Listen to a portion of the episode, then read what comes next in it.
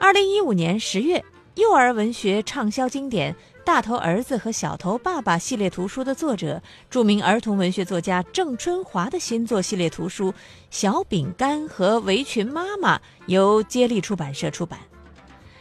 这套系列丛书呢，是作家为自己的女儿小饼干创作的全新的系列故事，被视为是大头儿子和小头爸爸的姊妹篇作品。和《大头儿子和小头爸爸》这部书不同的是，这个系列啊，描写的是母女亲情的故事。小饼干爱漂亮，爱撒娇，爱洋娃娃，最爱吃印着花边的小饼干。他是个心思细腻的小人精，特别懂得妈妈的心思。他说的每一句话，做的每一件事，都能够让妈妈心里甜的像蜜糖一样。围裙妈妈呢，爱卷发，爱干净，爱美食，最爱戴镶荷叶边的花围裙，是个永远长不大的女孩。她喜欢和小饼干一起玩，是世界上最好玩的妈妈。作家在创作《小饼干和围裙妈妈》的时候呢，不仅仅是以作家旁观的身份在编创故事。而是以妈妈的角色，真正的用心的在讲故事，这种母爱和真情全部凝聚在书中的每一个字里边。接力出版社啊，已经和郑春华签署了《小饼干和围裙妈妈》的全品牌授权合同，预计两年之内，《小饼干和围裙妈妈》就有望改编成动画片登上荧屏。而这套书，现在就适合妈妈和女儿。在灯下一起来看。童年是无忧无虑的、快乐的，但是成长就一定有烦恼。有一首歌不就是这么唱的吗？随着年龄一天天增长，他的烦恼增加了。英俊少年里这个韩延琪唱的歌，而美国著名的经典电视连续剧《成长的烦恼》，哎，这名字就是成长有烦恼啊。所以接下来这本书呢，我们就给您讲述成长的烦恼。网络文学作者短痛的一部新作《孤独的孩子提着易碎的灯笼》，最近出版上市了。在图书市场一众青春文学作品当中，短痛的这部新作呢，以他细腻的笔触和真挚的情感，博得了众多读者的共鸣和关注。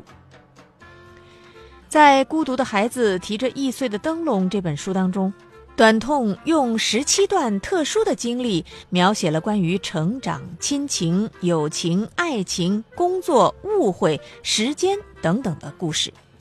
他讲自己和父亲的感情怎样从冷淡抵抗到幡然醒悟，讲自己和姐姐的感情怎么样如维生素一般不起眼却重要，讲流连于台球厅的少年怎样对待爱情，讲自己对婚姻的思考对友情的领悟。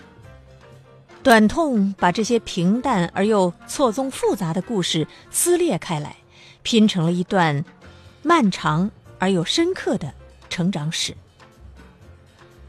短痛的新作像一盏灯，它的作用并不是驱散黑暗，而是将孤独的现状照亮，告诉你别怕，我和你一样。或许你正在经历的不安，我也曾经历过。我们都是孤独的，但是却并不孤单。说完了人的成长的烦恼，我们再来看看一群可爱的动物。这可不是一般的动物哦，这可是住在博物馆里的一群喵星人。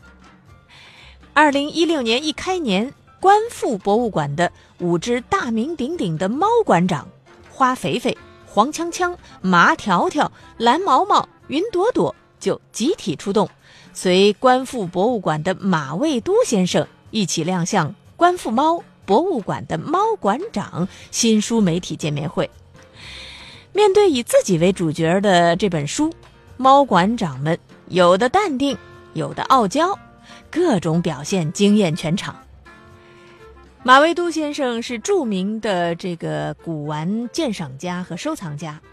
他说：“他之所以做《观复猫》这本书，是希望能够通过老少皆宜、喜闻乐见的方式来推广中华传统文化。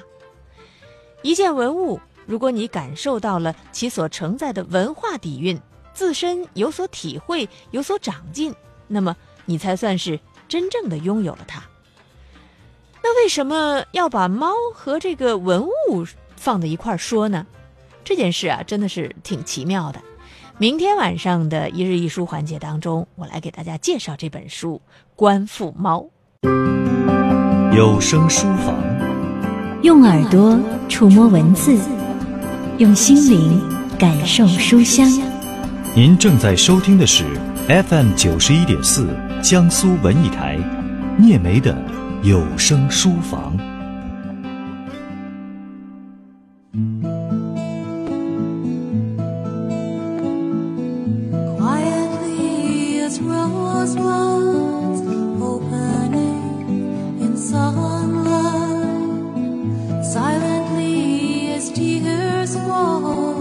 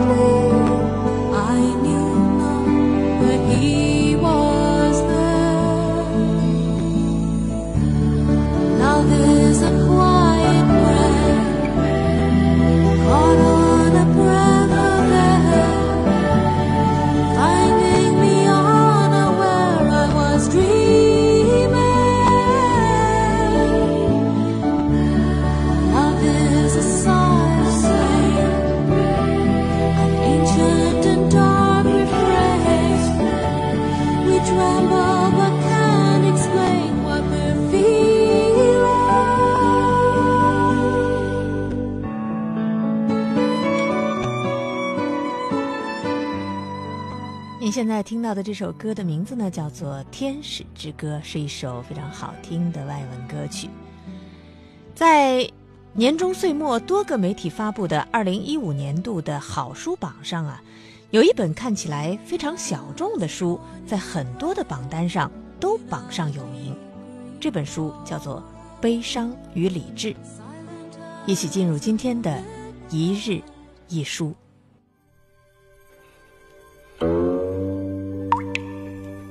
灯下，点一炷沉香，泡一壶清茶，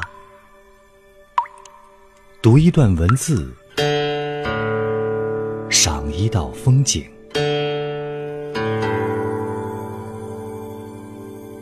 一日一书。《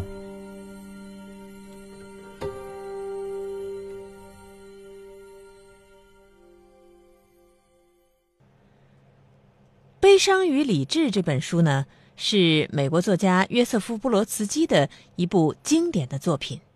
在这部题材丰富、世界浩渺的散文集当中，约瑟夫·布罗茨基开篇就用深沉内省的目光审视了自己在苏俄的早年经历，以及随后去往美国的流亡生涯。接着。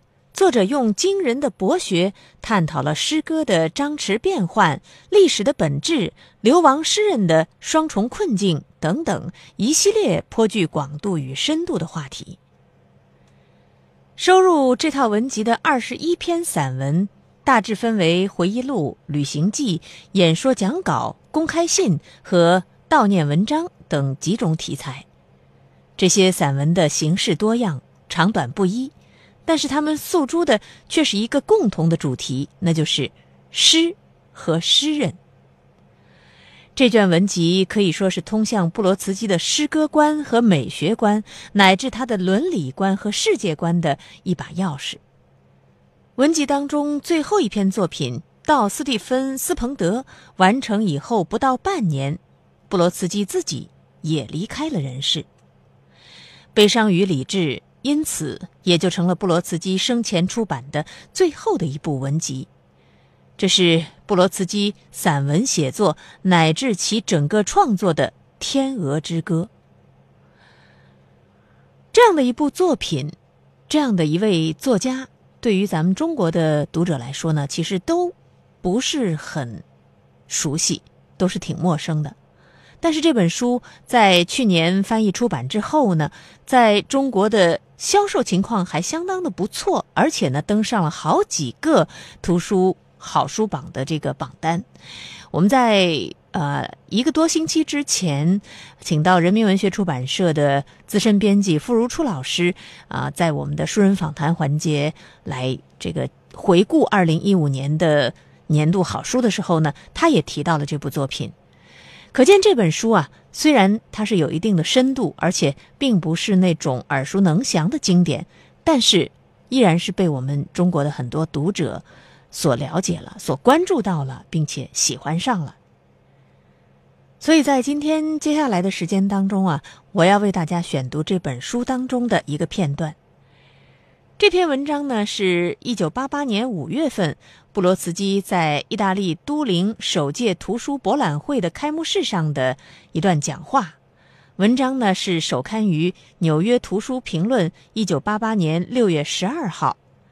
这是一篇题为“怎样阅读一本书”的演讲稿，听起来好像干巴巴的啊，好像就是长篇大论的讲话嘛，有什么意思吗？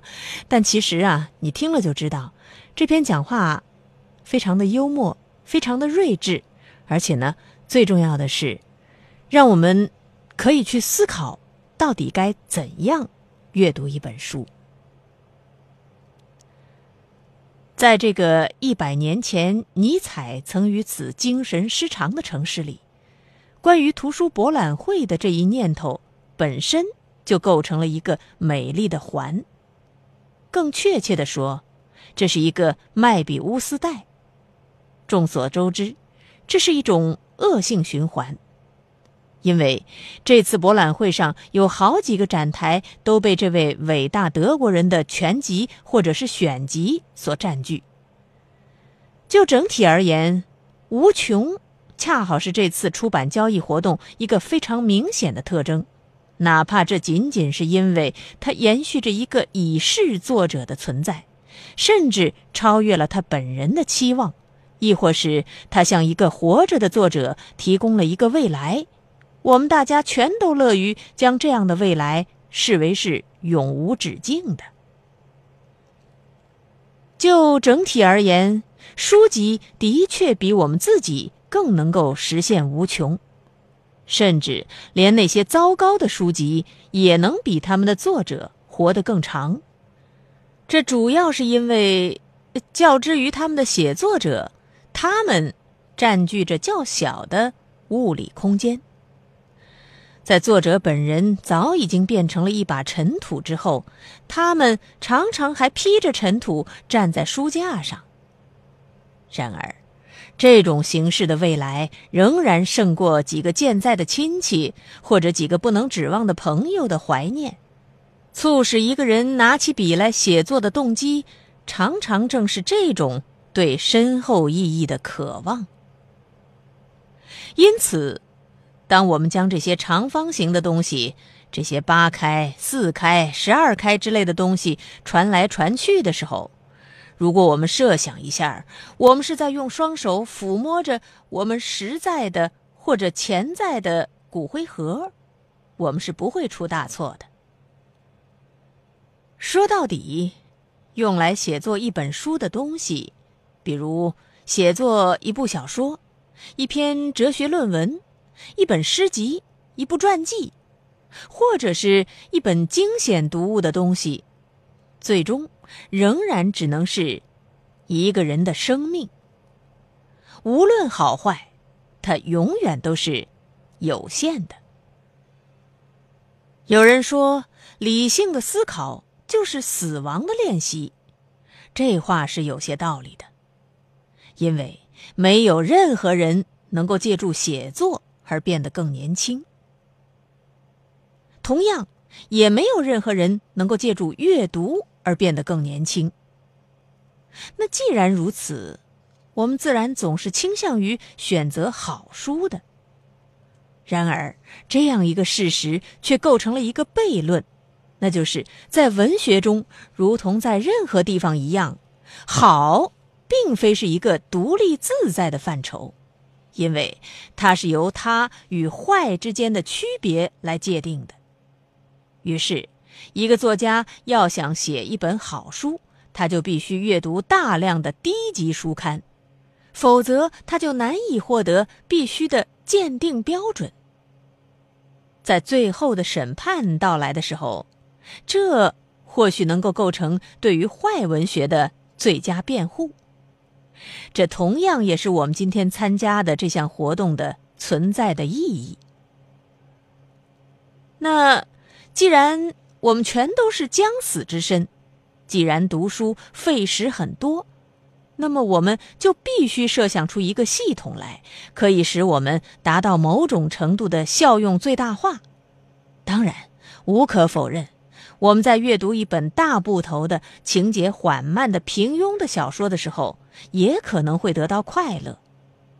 还有，我们大家都知道，我们有可能同样欢乐的沉溺于时尚。最后，我们阅读，并不是为了阅读本身。而是为了学习，因此就需要简洁，需要压缩，需要融合，需要那些将人类各种各样的困境置于其最敏锐的焦点之中的作品。换句话说，就是需要一条捷径。我们怀疑这样的捷径是否存在，当然他们是存在的，不过这是后话。因此。作为这一怀疑的副产品，在现有的印刷品的海洋中，还是需要某种罗盘。罗盘的角色当然是由文学批评、由评论来扮演的。哎，这罗盘的指针摆幅太大了，时而北方，时而南方，呃，确切的说是南美，时而是其他的方向。对于东方和西方来说也是一样，其摆幅甚至更大。一个评论家带来的麻烦至少有三重：第一，他有可能是一个雇佣文人，像我们大家一样无知无识；第二，他可能对某种特定的写作方式持有强烈的偏爱，或者干脆与出版业一同去谋取私利；第三。如果他是一个天才的作家，他就会使他的评论文字成为一种独立的艺术形式。豪尔赫·路易斯·博尔霍斯就是一个例子。于是你就停止于阅读这些评论，而不会再去阅读那些被他评论的书籍了。无论如何，你都会发现自己正漂浮在那海洋上。四面八方都有书页在沙沙作响，你紧抓着一只你对其浮力并不太信赖的木筏。因此，一个可供选择的方案就是去发展你自己的趣味，去构造你自己的罗盘，去使你自己熟悉那些特定的星星和星座，它们无论暗淡还是明亮，却总是遥远的。然而，这需要大量的时间。你会轻易的发现自己年岁已老，头发花白，腋下夹着一本糟糕的书，正向出口走去。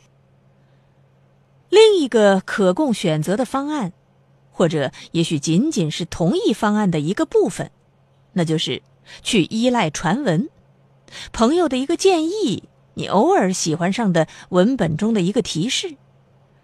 这种做法尽管还没有被以任何形式制度化，啊，这倒不会是一个太糟的主意，但是它却是我们大家从幼年起就非常熟悉的。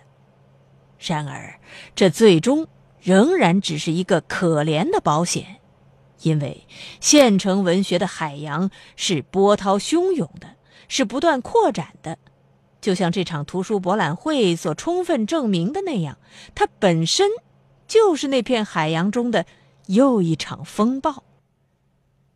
因此，哪儿才是我们的陆地呢？尽管这可能只是一座不宜居住的岛屿，哪儿才有我们的好人星期五呢？有声书房，用耳朵触摸文字，用心灵感受书香。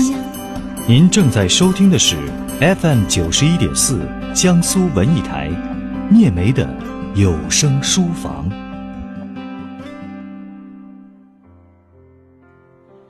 是啊，哪儿才有一个可靠的罗盘，告诉我们这是一本好书，那不是一本好书呢？我想这个问题啊，对于爱读书的朋友来说，也是一个问题：到底是自己亲自去选，还是依靠别人的推荐？不管这个别人是指的媒体，还是身边的朋友呢？